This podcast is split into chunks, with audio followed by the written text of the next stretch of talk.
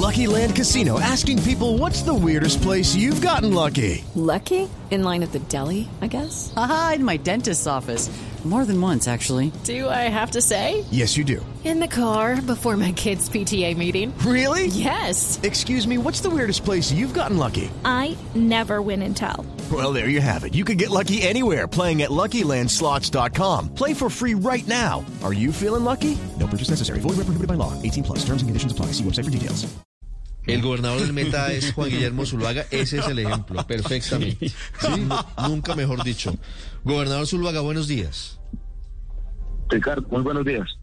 Lo notamos muy molesto, no sé si molesto, tal vez serio, representando a los llaneros ayer en el encuentro con la ministra de Transporte, con el director del Invías, con el presidente de la ANI. ¿Cómo les fue? ¿Siente que lo escucharon cuando usted habló duro y siente que comienza a solucionarse el tema de la vía al llano? Pues yo creo y aspiro que sí. Y es que decir que estamos imputados es la manera de resumir que tenemos rabia, impotencia, indignación y tristeza. Porque muy bien lo acaba de decir eh, Felipe Zuleta, es que llevamos 50 años en esto. Ustedes, los medios de comunicación, son generosos con nosotros de estar repitiendo lo mismo. Se volvió un lugar común de decir que la vía ya no tiene problemas. Pero si hay voluntad del gobierno, como lo oí ayer, es posible que estemos a puertas de solucionar por siempre. Y hay dos cosas que nadie entiende. Uno, en, en 86 kilómetros, que es un tramo muy corto, tenemos tres peajes que son de los más caros de Colombia. ¿Cómo es que en esa concesión no están incluidos 134 puntos críticos, de los cuales 8 son realmente graves? Eso, real, eso no es fácil que mis paisanos lo entiendan. Y otro tema, hace más de un año se destinaron 150 mil millones de pesos para el kilómetro 58 y apenas estamos en licitación y está suspendida. Y si nos va bien, estará adjudicada en noviembre. Inician obras en enero, febrero del próximo año y en dos años más estaría terminada. Mm. ¿Quién entiende que después de tener la plata, cuatro años después está la solución? Eso no es fácil que la gente lo entienda. ¿Lo convenció la explicación de la ministra sobre, sobre esa licitación, gobernador? Ella dice que que no se puede permitir un segundo Chirajara y que por eso las cosas se están haciendo con todo el cuidado para evitar errores que luego sean más costosos. ¿Lo convenció esa explicación? No, no, no lo comparto. No lo respeto mucho a la señora ministra, por supuesto. Pero el año pasado, cuando el presidente de la República tomó la decisión de 150 mil millones de pesos, lo que nosotros propusimos era que actuaran bajo la medida de calamidad pública, que lo estábamos, Cundinamarca y el Meta, estábamos en emergencia. Teníamos que haber hecho un proceso más expedito y más rápido, porque el que utilizaron es el que va a tardar cuatro años en dar la solución a un punto que nos tiene con estos dolores de cabeza. Gobernador, ¿para qué van a invertirse los 68 mil millones de pesos que anunciaron ayer? Luego de, de varias horas de reunión, salen y dicen, mire, aquí hay otros 68 mil millones. ¿Eso para qué va a ser utilizado? Es que una, una de las dos soluciones que, que nos entregaron ayer, que aspiramos a que se cumplan y estaremos vigilantes, es que los 134 puntos críticos le van a ser entregados al concesionario y que ya hay disponibles 70 mil millones de pesos para empezar a invertirlos el lunes. Vamos a hacer un recorrido por la vía determinando los puntos críticos para hacer inversión inmediata.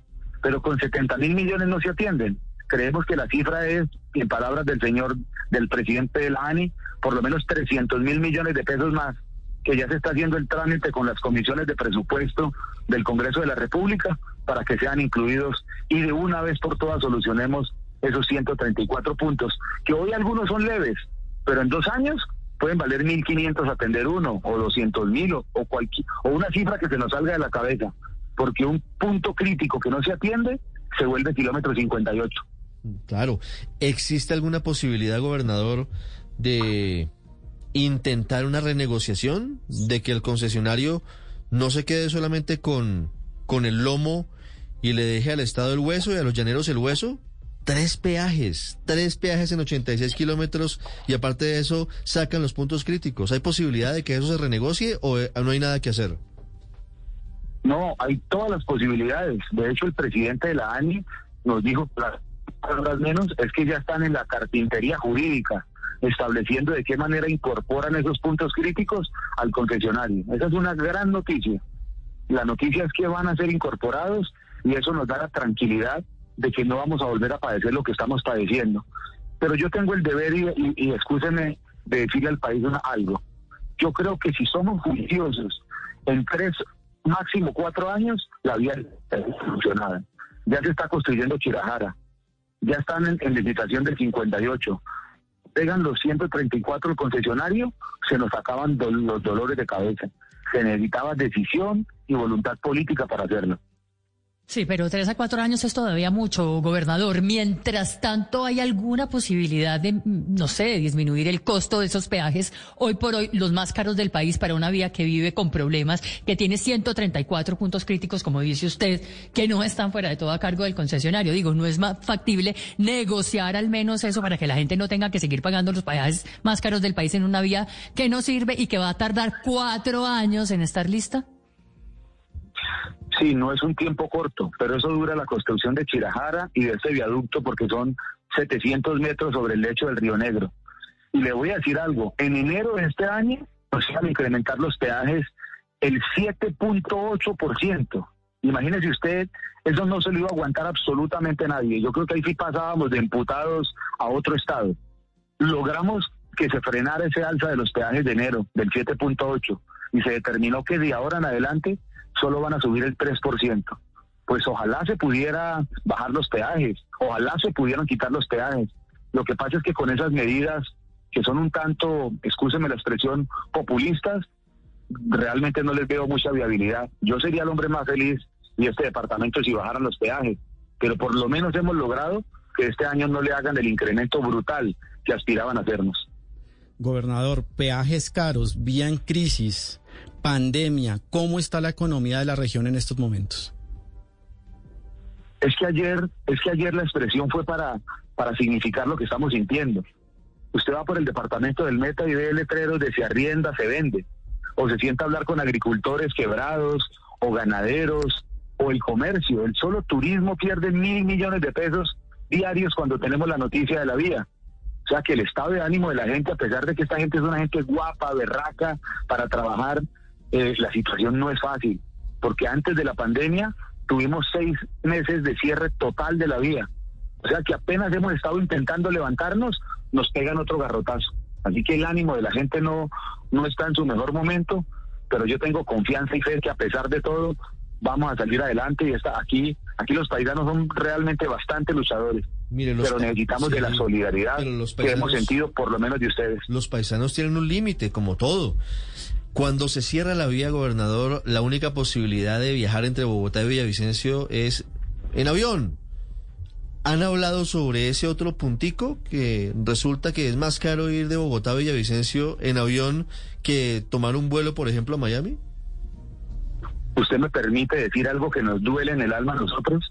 Cuando la vía está abierta, los pasajes en Avianca cuestan 500 mil pesos.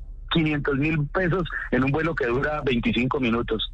Y tan pronto se cae la vía, Avianca sube los, los pasajes a millón cincuenta mil pesos. Parecen, parecen sopilotes que tan pronto hay una desgracia, inmediatamente llegan.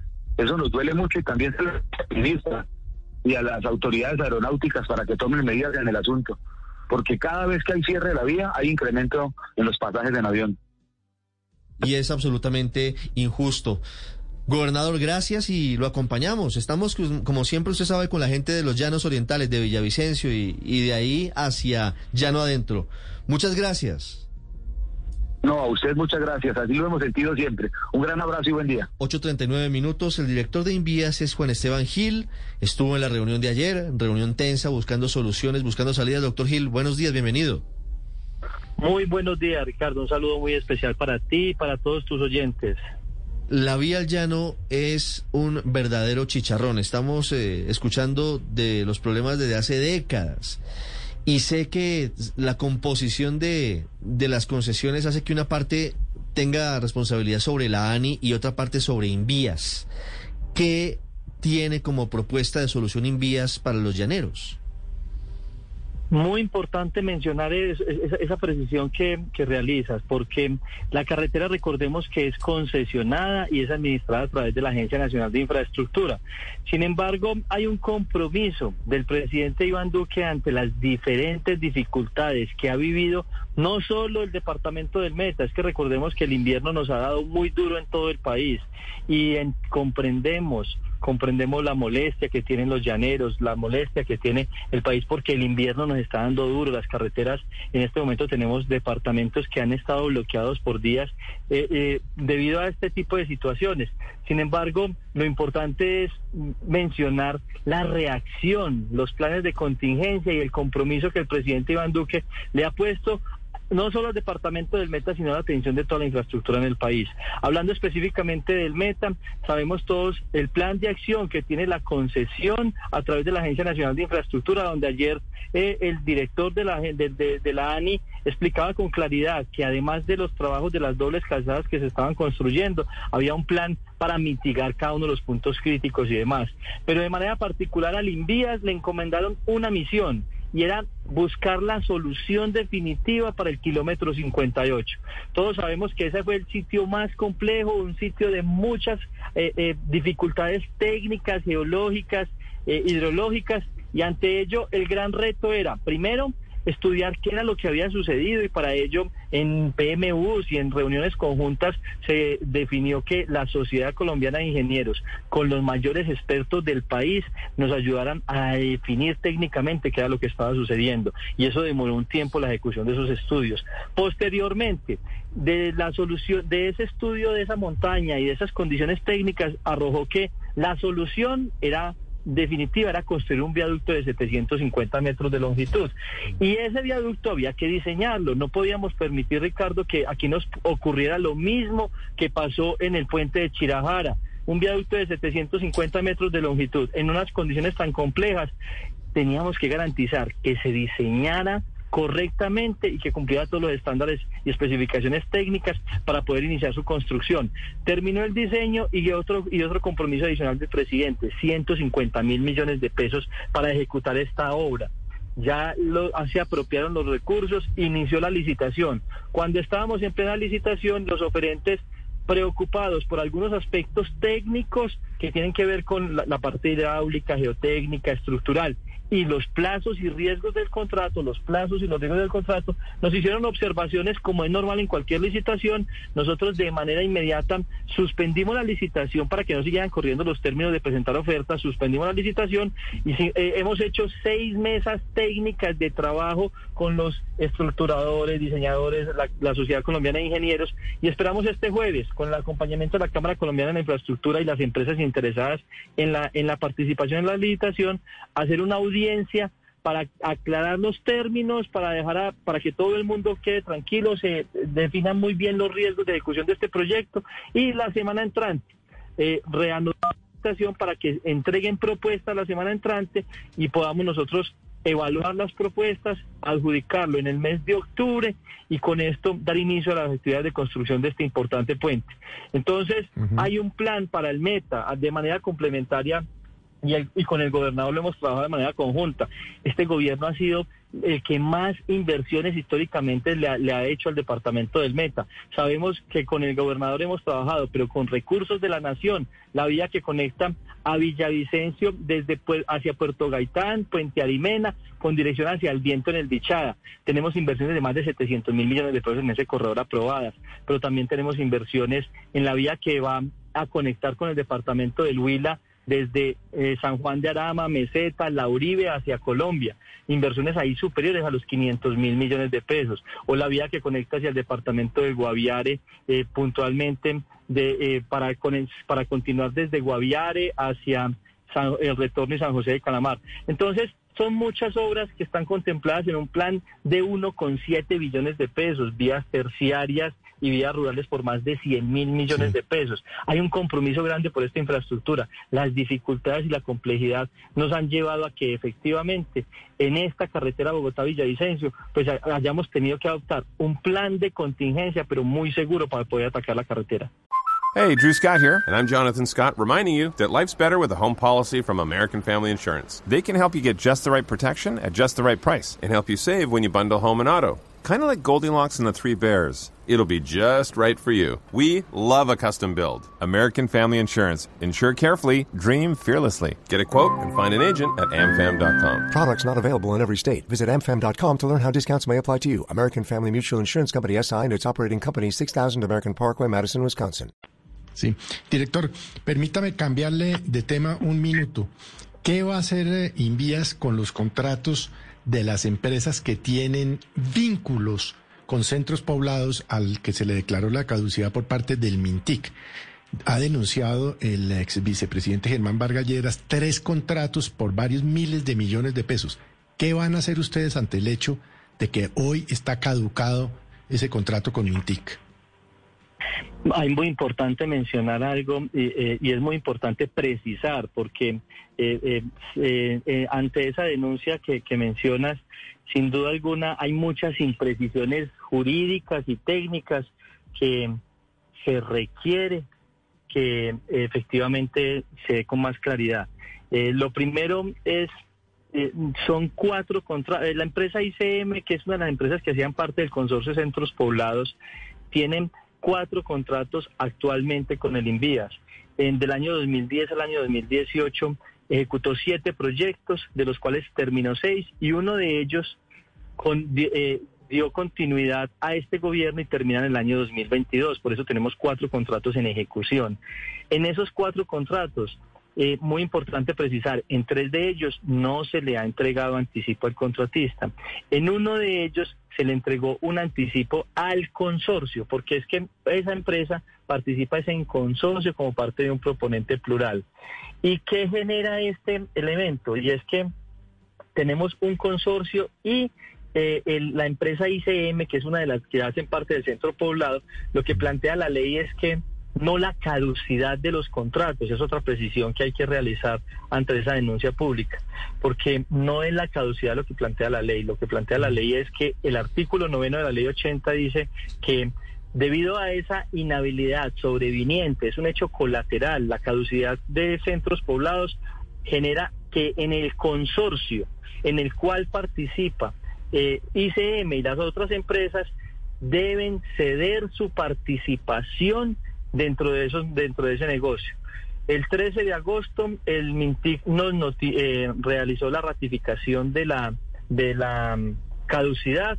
El 18 fue, fuimos notificados de esa caducidad y de manera inmediata le requerimos a, a los consorcios para que esos, esos, esas empresas, ICM y otras empresas que están ahí incluidas, eh, deben ceder su participación. Les dimos un plazo perentorio de tres días que se vencen mañana miércoles y con esto eh, nosotros evaluamos técnica, jurídica, financieramente que las empresas cumplan con absolutamente todos los requisitos y ante ello eh, daríamos la aprobación de esas sesiones. Esas sesiones no tienen ningún reconocimiento económico, que es otra precisión que hay que realizar. No se le va a pagar, el Estado no paga ni un peso a esos contratistas por esa situación. Y otro elemento fundamental, las pólizas que hacen parte de nuestros contratos fueron totalmente revisadas, avaladas, verificadas. Hablamos con las aseguradoras y todos eh, y, se hizo una verificación estricta al cumplimiento de estas pólizas. Entonces, muy importante mencionar que aquí no estamos en riesgo de pérdida de recursos, aquí no estamos en riesgo de, que se nos vayan de pronto a robar algún peso y es lo que más hemos velado. Montamos un comité de jurídicos y de técnicos especializados para hacerle seguimiento a los contratos de manera eh, eh, específica. Y estos cuatro proyectos que actualmente tiene la firma ICM como parte de un consorcio en los consorcios hay otras firmas de amplia trayectoria en el país quienes ya están buscando a quién cederle esos contratos porque no pueden verse perjudicados por esa situación de ICM. Entonces, hay un plan de acción definido, lo más importante es que estamos nosotros velando para que todos los recursos públicos mm. se cuiden, se preserven y no se pierda ni un peso en esta operación. Y si esos consorcios empiezan a incumplir en la ejecución de sus contratos, serán castigados a la luz de los procesos sancionatorios, de multas y todo lo necesario para ejecutar los contratos. ¿Hoy están cumpliendo esos cuatro contratos? Sí, hoy, hoy están cumpliendo, hay eh, dos contratos de ellos están recién iniciando la etapa de, de, preconstrucción que llamamos, o sea, los tres primeros meses donde aterrizan estudios y demás, que es el contrato de la vía del Paletarán y la vía de Badondo, Labranza Grande, Yopal. El otro contrato que es la vía de Altamira, Florencia, lleva un 13% de avance, empezó a disminuir la capacidad operativa del contratista en el último mes, lo que hace que salió la situación especial de Mintic. Desde ese momento empezó a disminuir la capacidad operativa y nosotros empezamos con un, ese seguimiento estricto y si es necesario sancionamos y generamos todas las acciones. Y el contrato de la vía del Chocó empezó a presentar en el último mes incumplimiento de pago a trabajadores, de pago a proveedores y eh, eh, ante todos ellos empezamos con procesos sancionatorios y demás. Pero fue un tema ya posterior que creemos nosotros que es el resultado de lo que está, de lo que está sucediendo con Mintic, que recordemos, eso se dio en el mes de junio, donde empezó a salir ese, ese fenómeno y los contratos fueron adjudicados en el, entre, en el mes de diciembre, uno en el año 2017 el otro en diciembre del 20, el otro en marzo y en abril del año 2021. Y en ese momento las licitaciones fueron públicas, con SECOP 2, con audiencias públicas, y, nunca fue observado ninguno de los oferentes, todo eso consta en la página del SECOP, que efectivamente eh, eh, eh, nunca fue observado que, esa empresa incumpliera o algo o algo por el estilo. Entonces, la situación ahora es que estamos con los ojos puestos encima, con ese comité de seguimiento estricto a los contratistas. ICM era una empresa que durante el año 2010 a 2018 tuvo siete contratos con el Estado, una empresa que era dedicada al sector de la infraestructura. Los socios que hacen parte de los consorcios son empresas dedicadas al sector de la infraestructura. Entonces aquí lo que tenemos es que garantizar con los entes de control, con un proceso público, que se haga en esas sesiones como lo obliga la ley y con base en esas sesiones nos encargaremos nosotros que estrictamente cumpla el contrato, que es lo más importante. ¿Por qué? Porque recordemos que estamos en un proceso de reactivación económica. El presidente con estos proyectos está llegando a todas las regiones del país a cumplir esos sueños históricos de las vías que están generando empleo, reactivación económica y conectividad.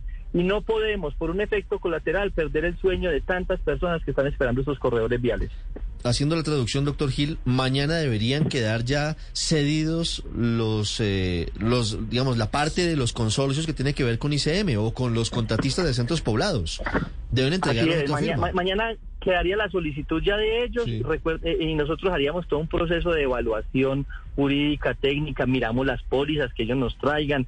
Eh, mañana tiene que estar la voluntad de sesión y la oferta de sesión entregada. Mañana, de hecho, ya nos entregaron Ah, no, tengo precisión si son dos o tres, pero creo que ya, ya, ya, hay, ya han manifestado interés. Y los socios de los consorcios, eh, que son empresas muy prestantes, eh, por ejemplo está la empresa Alca Ingeniería, que es de la doctora Alicia.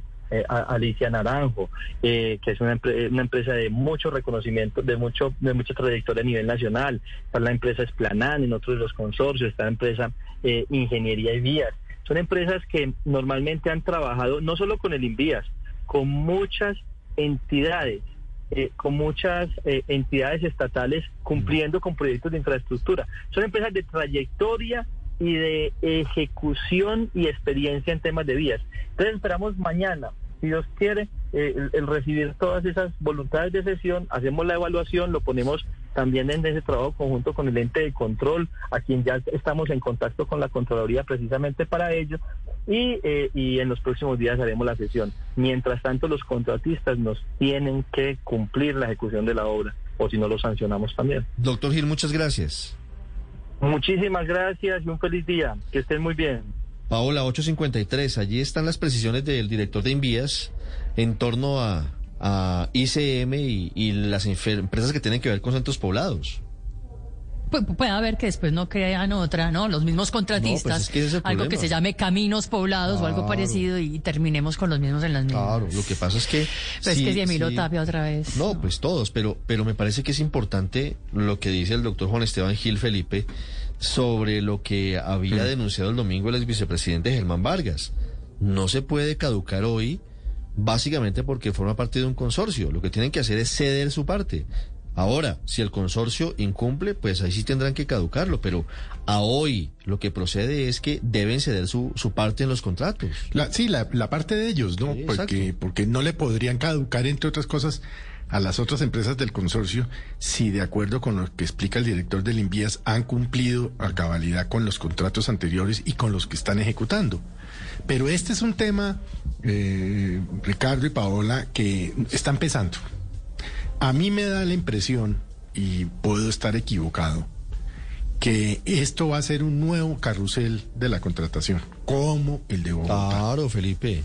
Tiene tentáculos en todas partes y a mí me llama Así mucho es. la atención es cómo logran ser tan versátiles, Aurelio, de adaptarse a las contrataciones de todo tipo. Saben de comunicaciones, saben de internet, se meten a obras de infraestructura, van al PAE en unos departamentos. Unos genios, ¿no? Alguien tiene que Pues ayudarlos. ese, ICM era una experta o es una experta en pavimentos y todo el mundo conoce las extraordinarias propiedades del exgobernador Cruz en Cundinamarca que, que están dedicadas a, a base a base real y transformación a pavimentos eso y ahora resultaron pues en TICS etcétera pero yo creo que aquí hay algo más retomando un poco el tema de la vía al llano, retomando el tema de, de estos centros poblados, sí, retomando todo esto, Ricardo, yo creo que aquí va a haber un cuestionamiento muy grande frente al todo el tema de la obra pública en Colombia. Eh, es decir, esta obra pública ha, ve- ha venido perdiendo transparencia, el cierre financiero se impone por encima de la ingeniería buena. Aquí tiene que haber todo un debate. Eh, eh, permítame agregar aquí de mi cosecha el caso Solarte. Y yo diría, y lo menciono, ¿por qué? Porque no me gusta la figura de ceder los contratos. O sea, a usted lo cogen, lo pillan infraganti y el premio es que puede ceder el contrato. Entonces, por ejemplo, Centros Poblados va a ceder el contrato y le metió vamos a tener en gracia discusión, le metió 70 mil millones y va a recibir un billón a cambio de ceder el contrato. Esa figura de la cesión del contrato no es una figura buena, como tampoco es buena la figura de que los puntos críticos, como el kilómetro 58, tampoco entran en el contrato. Claro. No, aquí yo creo que tiene que haber un gran debate sobre el tema de la obra pública en Colombia. Me llama la atención, por ejemplo, que el doctor Vargas Lleras en su columna en El Tiempo no menciona el caso Solarte, porque Solarte fue el concesionario privilegiado en las vías 4G que lo otorgó.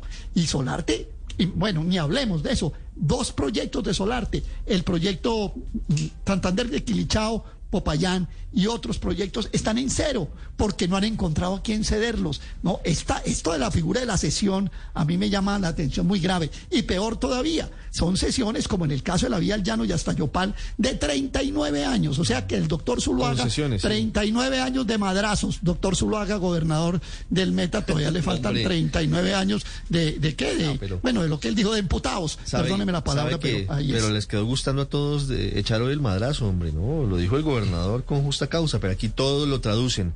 Juan Camilo, me llama la atención algo eh, que yo creo que está en mora de hacer el país, pero no sé si haya voluntad política, y es la necesidad urgente de adelantar una reforma al Estatuto de Contratación, a la Ley 80, porque allí, allí está uno de los ejes que facilita que todos estos bandidos, pillos, ladrones cambien de ropaje y terminen licitando y terminen dando la vuelta 5, 3, 10 años después. Pero es que recuerde usted, Ricardo, que cuando Germán Vargas Lleras era ministro del Interior, él fue uno de los promotores del Estatuto Anticorrupción, que supuestamente era esa norma, ley de leyes, que iba a impedir que se celebraran contratos bajo estos mantos de duda. Pero ¿sabe qué me llama la atención? Si usted empata la entrevista del presidente, lo que ha dicho la ministra TIC y lo que dice ahora el director del Encuentra la respuesta laminada. Hay un comité de seguimiento y vigilancia, hay una supervisión de pólizas y no se va a perder un solo peso. Es lo que dice el gobierno siempre cuando Pues ojalá. está la duda sobre estos Porque, contratos. porque si se pierde la plata, pues ahí sí están en un poquito más de problemas, Paola. Lo que persiguen es las sociedades y no las personas, y ahí me parece que está el gran quiz del asunto. Pero volviendo sobre el tema como tal, eh, Ricardo, sobre la kilómetro 58 y el Invías y la plata que está, que plata en manos, ya hay 150 mil millones, pero no hay ejecución. La verdad es que uno entiende por qué los empresarios colombianos siempre se quejan y dicen que sale más barato mandar algo de Cartagena hasta el Asia que de los llanos a Cartagena.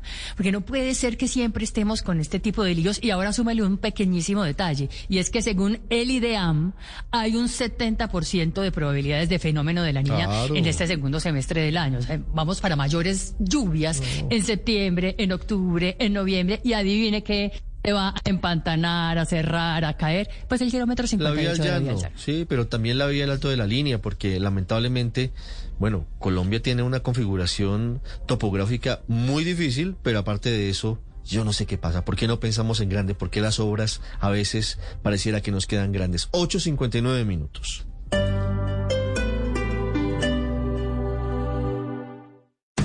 Esta es Blue Radio.